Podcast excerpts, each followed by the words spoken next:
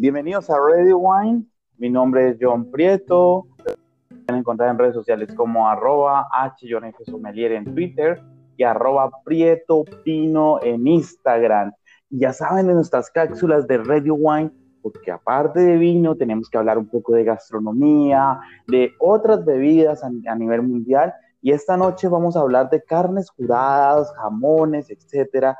Y nos va a acompañar un maestro cortador de jamón o de charcutería llamado Jonathan Vargas. Jonathan, bienvenido, por favor.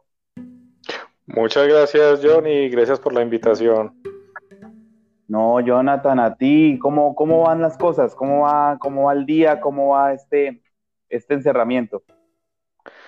Pues hombre, pues ahí llevándola con calma, pues ya que el gremio fue muy castigado por esta situación que está pasando el mundo, pero bueno, eh, con la esperanza de que todo mejore y, y pronto volvamos a estar con nuestros comensales en nuestros restaurantes. Ay, qué bueno, Jonathan. No, Jonathan, pues presentándote a ti, eh, hablando un poquito de carnes de curadas, y pues más que tú que eres maestro, cortador de jamón, pues, ¿qué nos podrías hablar? Pues hablando, yo sé que es una gastronomía bastante amplia, pero digamos, empezando, ¿cuáles serían las principales carnes curadas o que tú dijeras las más importantes, hablando de un top 5, obviamente, pues, o si tú quieres hablar de algunas más, y ya nos enfocaríamos en el tema jamón serrano. ¿Tú qué nos podrías decir, Jonathan?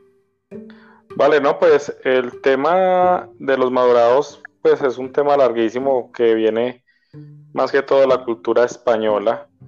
Y acá Colombia apenas está cogiendo el auge de empezar a probar jamones, porque es claro, aquí en Colombia hablamos es de jamón serrano y, y se conoce como lo más popular el jamón serrano, pero por encima de este están los jamones ibéricos, que son los, como se dice, los consentidos del gremio. Y, en el ibérico, pues ya vienen otras categorías, que está el de cebo, cebo de campo, y el top número uno, que es el jamón ibérico de bellota. Oye, Jonathan, mira, yo aquí estaba mirando, bueno, yo que he trabajado en algunos restaurantes italianos, los italianos como que eh, eh, eh, tienen su, como su propio jamón, que es el prosciutto. Eh, digamos, yo, yo en sí como tal, conozco tres que digamos que serían como los más, los más populares y como tú dices, Colombia está empezando y pues en Latinoamérica digamos que hay algunas otras partes como, como Brasil o México que de pronto están más avanzadas en el tema, incluso pues, obviamente España, amos y señores. Digamos que yo quisiera tener en este caso un jamón eh, prosciutto, un jamón de bellota y un jamón clásico eh, de, español también. ¿Cuáles pueden ser las tres diferencias de esto? Y obviamente empezando como de pronto la producción y cómo lo harían. Vale, eh, primero que todo hay que clasificar el tipo de jamón. Si es de cerdo rubio o de cerdo negro. Los cerdos negros se conocen como los pata negra o jamones ibéricos. Los cerdos rubios se les puede llamar serrano o en su efecto en Italia se les dice prosciutto. Diferencia entre un prosciutto y un serrano, que son el mismo tipo de cerdo básicamente, es su alimentación. Eh, la alimentación de un serrano es base, a base de concentrados, en España le dicen piensos, y en Italia comen concentrados y también muchos sueros de, esos, de los quesos que ellos elaboran. Entonces son notas más lácticas, por ende son jamones que no tienen tanta guarda. Hablando del italiano, son más, más suaves, más lácticos. Mientras que el español es a base de concentrado y se pueden madurar de un año hasta dos años dependiendo el cerdo que sea. Ya pasamos a un escalón más arriba, son los cerdos negros, conocidos como los ibéricos, que son los pata negra, y puede costar el doble o el triple de un serrano. Estos animales se alimentan también con concentrado algunos, hay otros que solo pastan y hay otros que pastan y comen bellota, que esos son jamones ya todavía más top, diríamos, en el gremio. Pero va en base más que todo a su alimentación y su raza. Bueno, aquí, por ejemplo, nos habla de que un, como las, denominaciones de origen bastante importantes, eh, y que, por ejemplo, si tenemos una curación básica que puede ser lo que tú me comentabas, entre 9 y 12 meses, 12 y 24 meses, y ese gran reserva que pueden ser 15 meses o más. Pero hay algo que me gusta mucho y es ese famoso jamón serrano que se considera uno de los alimentos más costosos a nivel mundial, pero ese es jamón, jamón serrano de bellota. Eh, ¿Qué nos podrías hablar sobre este jamón serrano de bellota y qué es lo que lo hace diferente y por qué es tan caro como estabas comentando? Eh, cuando hablamos de jamón serrano, hablamos de la raza blanca. Eh, el serrano nunca se va a alimentar de bellota. Son cerdos que no comen esto. El que come bellota es el jamón ibérico. es otra raza. El jamón ibérico es muy diferente al de bellota. Entonces ahí es cuando el jamón serrano es el más conocido, el que más se produce en España. De hecho, el 80% de los jamones son serranos y el 20% son ibéricos. Y este 20%, solamente el 7% come bellota, porque es un fruto muy escaso. Entonces, por eso es más costoso un jamón de estos. Hablamos de que el mejor jamón serrano que llegue aquí al país puede estar costando 500 mil pesos, una pata, mientras que el mejor jamón ibérico de bellota que llegue aquí al país puede estar costando 3, 4, 5 millones de pesos. Entonces es mucha la diferencia entre uno y otro. Y también el proceso de elaboración. Eh, hablamos de que un ibérico de bellota puede tener una maduración aproximadamente de, de 4 o 5 años en maduración. El serrano, por mucho, por mucha calidad que tenga, puede durar hasta 2 años. Y también dependiendo la raza, porque dentro de los cerdos rubios, hay razas como la Pietraum, la Ladrense, que son, que son lo normal, pero hay una raza más arriba que se llama la Duroc. Entonces, esta raza Duroc de cerdo tiene mejor infiltración de grasa y se hacen unos serranos de mejor categoría.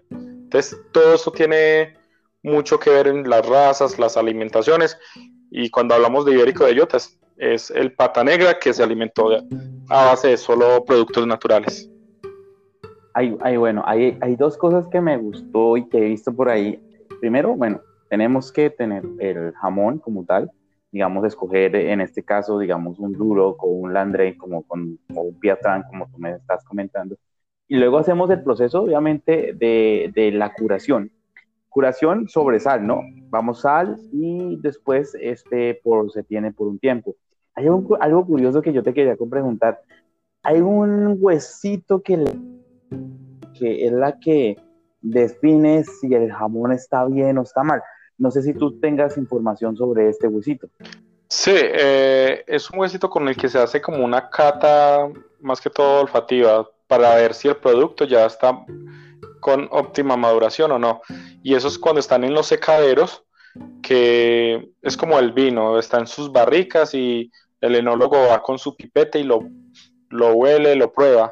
Eh, en el caso del jamón, va nuestro curador y va y lo, ¿cómo le decimos? Lo, lo chuza en un sitio determinado, penetra el huesito y lo huele y ve si está todavía crudo o, ya maduro como lo busca la bodega. Cada y, y su aroma particular.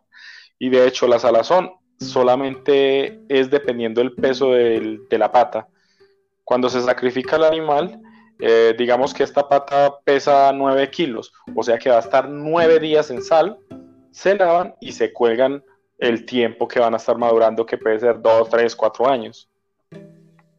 Buenísimo, no, qué bueno, Jonathan. Mira, hay algo que quería comentarte. Era un tema de, que, eh, que, que en sí tú dices, tú eres maestro cortador de jamón, ¿Cuál podría ser la diferencia entre un, un jamón eh, que se corte a la minuta, que eso es lo que tú haces, a un jamón que yo consigo en la tienda de la esquina, me venden 100 gramos, está digamos como cuando uno compra queso, papel sobre papel y que después uno eh, saca las lonjas. ¿Cuál sería la diferencia y qué, y qué podrías de pronto contribuir a eso? Eso es un tema muy apasionante y cuando hablamos de un, jamón cortado a mano, tiene un, sabor, una textura diferente. De hecho, cuando un jamón pasa a ser deshuesado y se corta a máquina, eso me indica de que este jamón es un jamón que no tiene mucha maduración, no tenía las cualidades para estar en una pata, entonces el bodeguero optó mejor por tenerlo deshuesado para que la gente lo lonche en casa o, la carnicería o la charcutería que la tenga, entonces queda más fácil porque no, no es de mayor complejidad. Es un jamón bueno, sí, por lo que tiene un tiempo de maduración, tiene sus cualidades como un producto madurado y natural. Pero cuando yo lo pasamos a que esté con la pata y está cortado a la minuta, el comensal va a probar toda la calidad de ese producto, eh, su jugosidad, su salinidad, eh, sus aromas, es muy, muy diferente. Es como cuando pasamos un vino a un, de buena guarda, un decanter, como se expresa, lo mismo es cuando pasa por un cuchillo. Buenísimo, no, oye, muchas gracias. Aquí yo te quería comentar, lo único que, yo digo es que cuando estoy, digamos, en una mesa de los mejores restaurantes en Colombia, en México, o bueno, en Perú, que tú sabes que hacen muy buena gastronomía, ¿qué es lo que tengo que pedir cuando me pido un plato de jamones curados y, o de charcutería? ¿Qué, ¿Qué es lo que tiene que acompañar esa charcutería? Bueno, aparte de la bebida, que puede ser un buen vino, ¿qué tiene que acompañarlo? ¿Aceite de olivo o más bien lo como solo? ¿Cómo sería este tratamiento? Pues óptimo si estoy hablando de una buena de, de bellota, pues es probarlo solo, porque estamos hablando una de, las mejores entradas que hay en el mundo.